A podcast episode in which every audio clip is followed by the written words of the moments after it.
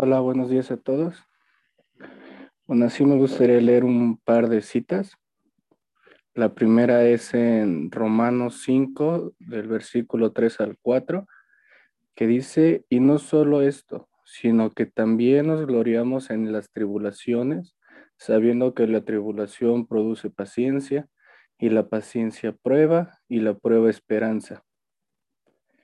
Y la siguiente cita es 1 de Pedro 5:10, más el Dios de toda gracia que nos llamó a su gloria eterna en, en Jesucristo, después de que hayáis padecido un poco de tiempo, Él mismo os perfeccione, afirme, fortalezca y establezca.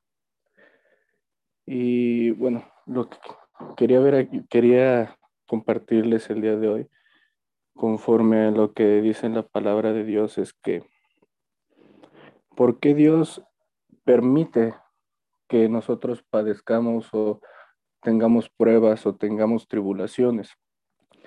Es algo que a lo mejor muchas veces no alcanzamos a comprender, pero en su misma palabra, Él, él nos dice a través de sus siervos, de los apóstoles, que la tribulación primera es momentánea, si es pasajera, no va a durar mucho tiempo, por más que creamos que nunca va a acabar, que esto es eterno, que salga, entre, tengamos un problema, una prueba, algo, y salgamos de ella y de luego, luego viene la siguiente y nosotros con nuestra cara de, ¿por qué Dios? O sea, apenas estoy saliendo de una y ya viene la otra, nosotros ahí reclamándole. Una no es momentánea, es momentánea, perdón.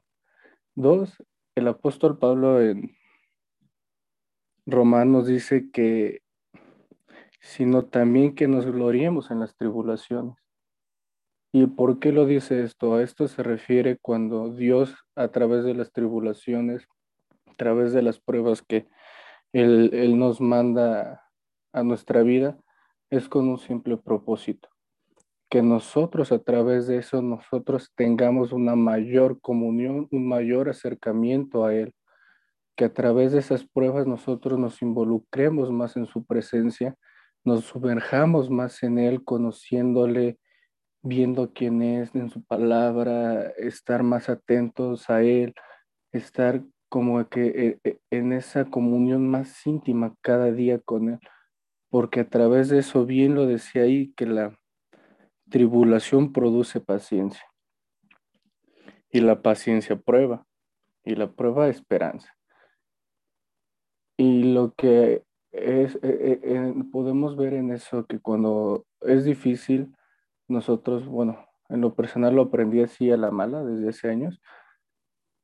Cuando me venía una prueba, yo no era paciente, yo quería resolverlo rápido, siempre veía mi modo de cómo hacerlo, y a lo mejor humanamente era el modo correcto en ese entonces, pero por algo Dios no quería que lo hiciera de esa manera. Y siempre que lo quería resolver, la regaba más. Y mi paciencia me desesperaba mucho. Yo decía, ¿por qué? ¿Por qué? Hasta que empecé a, a pedirle a Dios, y fue, ahora sí que fue mi error, porque le dije a Dios, Señor, dame paciencia. ¿Y qué vino de la paciencia? Pues prueba, mucha prueba y fue lo, una de las peores, bueno, humanamente peores etapas, porque yo no lo comprendía de esta manera como ya después de los años Dios me lo hacía comprender. Y ahora en mi vida, cada vez que me viene una prueba una tribulación, algo así en mi vida, tengo paciencia, trato de tener paciencia, siempre le pido más a Dios que me dé esa paciencia. En medio de esa prueba trato de acercarme más a Él porque sé que Él tiene el control de todo. Dios, Dios no pierde el control de nada. Él sabe lo que hace y por qué lo hace y que así se haga. Y al final esa prueba produce esperanza. Y esa, eso es lo que nosotros nos, nos debería de consolar más.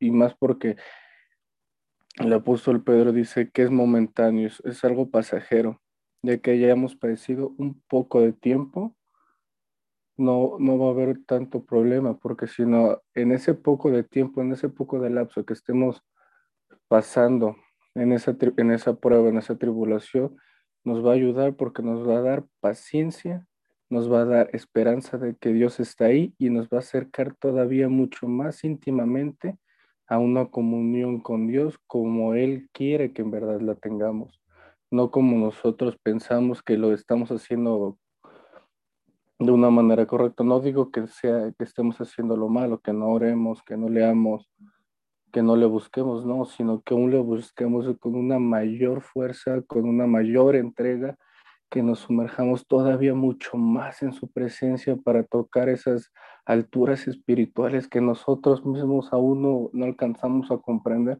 o no nos imaginamos que podemos alcanzar, simplemente porque a veces nos limitamos nosotros mismos sino que cuando tengamos eso hay que sumergirnos más para tener esa esperanza de que Dios va a ir día con día obrando más rápido en esas tribulaciones, porque Él mismo lo dice en su palabra, que son momentáneas, va a llegar un momento donde ya no va a haber nada, ya no vamos a estar padeciendo, sufriendo, nada, nada. Y en lo que llegue ese momento, hay que gozarnos y gloriarnos en esas tribulaciones, porque en medio de esas pruebas, es cuando Dios obra más en nuestras vidas y Él quiere que nos acerquemos más a Él para limpiar más nuestras vestiduras y conocerle mucho más a Él. Y así por último me gustaría leerte, eh, para terminar de explicar esto, primera de Samuel, capítulo 10, del versículo 1 en adelante. Eh, este, bueno, este capítulo se refiere cuando ungieron por rey a Saúl. Y dice, tomando entonces Samuel una redoba de aceite, la derramó sobre su cabeza y lo besó y le dijo, ¿no te ha ungido Jehová por príncipe sobre su pueblo Israel? Hoy, después de que te hayas apartado de mí, hallarás dos hombres junto al sepulcro de Raquel, en el territorio de Benjamín, en Celsa, los cuales te dirán, las asnas que habías ido a buscar se han, hallado. Tu padre ha dejado ya de inquietarse por las asnas y está afligido por vosotros, diciendo, ¿qué haré acerca de mi hijo? Y luego que de allí sigas más adelante y llegues a la encina de Tabor, te saldrán al encuentro tres hombres que suben a Dios en Bet-El llevando uno tres cabritos, otro tres tortas de pan y el tercero una vasija de vino, los cuales, luego de que te hayan saludado, te darán dos panes, los que tomarás de la mano de mano de ellos. Después de esto llegarás al collado de Dios donde está la guarnición de los filisteos. Y cuando entres allá en la ciudad encontrarás una compañía de profetas que descienden del lugar alto y delante de ellos salterio, pandero, flauta y arpa, y ellos profetizando. Entonces el Espíritu de Jehová vendrá sobre ti con poder y profetizarás con ellos y serás mudado en otro hombre.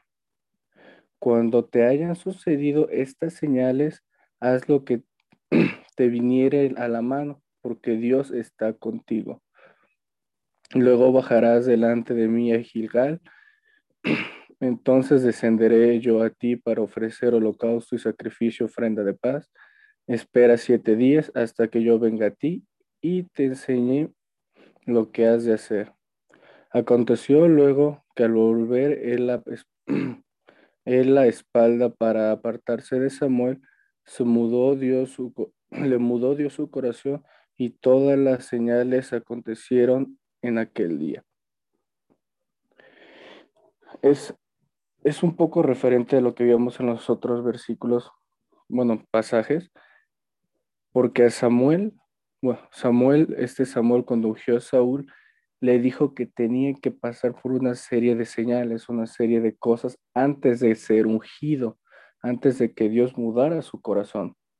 Como nos decía ahí ya casi al final leyendo, y cuando Dios nos, nos permite estas cosas, es, es por esto, porque bien, bien, lo veíamos también en los otros versículos, que, que la prueba nos produce paciencia, esperanza, y Él mismo nos perfecciona en ella, nos fortalece, nos establece nuestro corazón. Y cuando aquí eh, Saúl hizo caso de lo que le dijo Samuel, de lo que iba a pasar, todas las pruebas que iba a pasar, que iba a tener, lo que, lo que tenía que hacer, al final es cuando Dios mudó su corazón y fue que le decía que cuando terminara iba a encontrar esa guarnición de, de los profetas y al final de todo eso, él iba a profetizar junto con ellos. Y Dios fue cuando mudó todo y le dio esa, eh, le derramó de su espíritu y fue que profetizó junto con los profetas. Eso es a lo que Dios quiere llegar con nosotros a través de todo esto. En medio de todas esas pruebas que no entendamos en, en este momento, en algún momento las vamos a entender, pero no es eh, algo que sí me quedó claro que no es en nuestros tiempos, sino es en los tiempos de Dios. Y es difícil luego entender sus tiempos de Él.